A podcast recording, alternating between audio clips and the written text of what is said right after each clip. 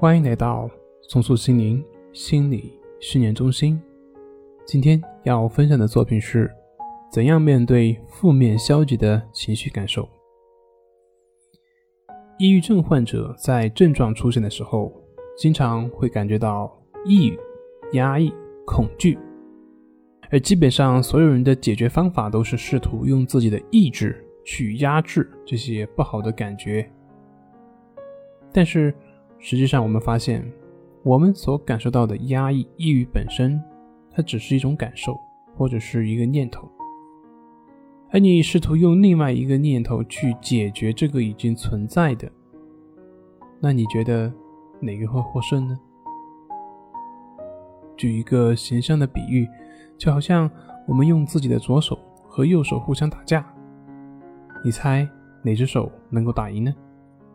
而我们对于症状感受的压制，这些念头也是一样的。这就是为什么很多抑郁症患者越是试图去消除抑郁，他的抑郁情绪反而更重的根本原因所在。那我们应该怎么样去面对生活中出现的各种抑郁症状呢？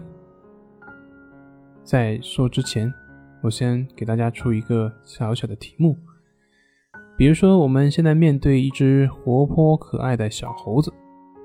这小猴子跳来跳去，时不时的会来骚扰你，但是你又抓不住它。那么我问你，这个时候我们面对它的话，应该怎么办呢？是应该拿起石头去扔它，还是应该拿出好吃的去贿赂它，还是有什么其他办法呢？我们一起来分析一下。如果你用石头扔，估计只会激起这只猴子的好胜心，它肯定会跟你没完。那这样就不能摆脱这只猴子对我们的纠缠，所以这个方法不可行。那如果你拿出食物去喂它呢，在短期内有用，也许猴子吃饱了，它自然不会跟你纠缠。但是从长期来看，这只猴子知道你这有吃的，只要它闹就有吃，这就形成了条件反应。以后它饿了就来找你闹啊，逼着你给它吃的。这样从长远来看，还不如上面那一条。至少不会让猴子老是缠着你。很明显，以上这两种方法都是不行的。那还有什么办法呢？其实很简单，你只需要不去理会那只猴子就可以了。只要你完全不理会它，它刚开始可能会表现得很强烈，但是随着热情的消退，也就慢慢的不会再骚扰你了，就会觉得你没有趣味，自然也就不会再纠缠你。其实对这只猴子是这样的，对我们的症状也是同样。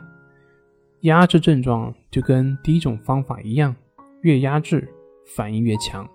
逃避或者去跟随症状的表现，在短时间内也许有效，但从长时间来看的话，问题并没有解决，该来的还是会来。而第三种方法就是我们所讲的平等心，也就是不纠缠、不分析、不判断。只有在平等心的作用下，我们的症状才能得到根本的消除，而我们的关系法的作用，也正是通过这样来产生效果。好了，今天就分享到这里，咱们下回再见。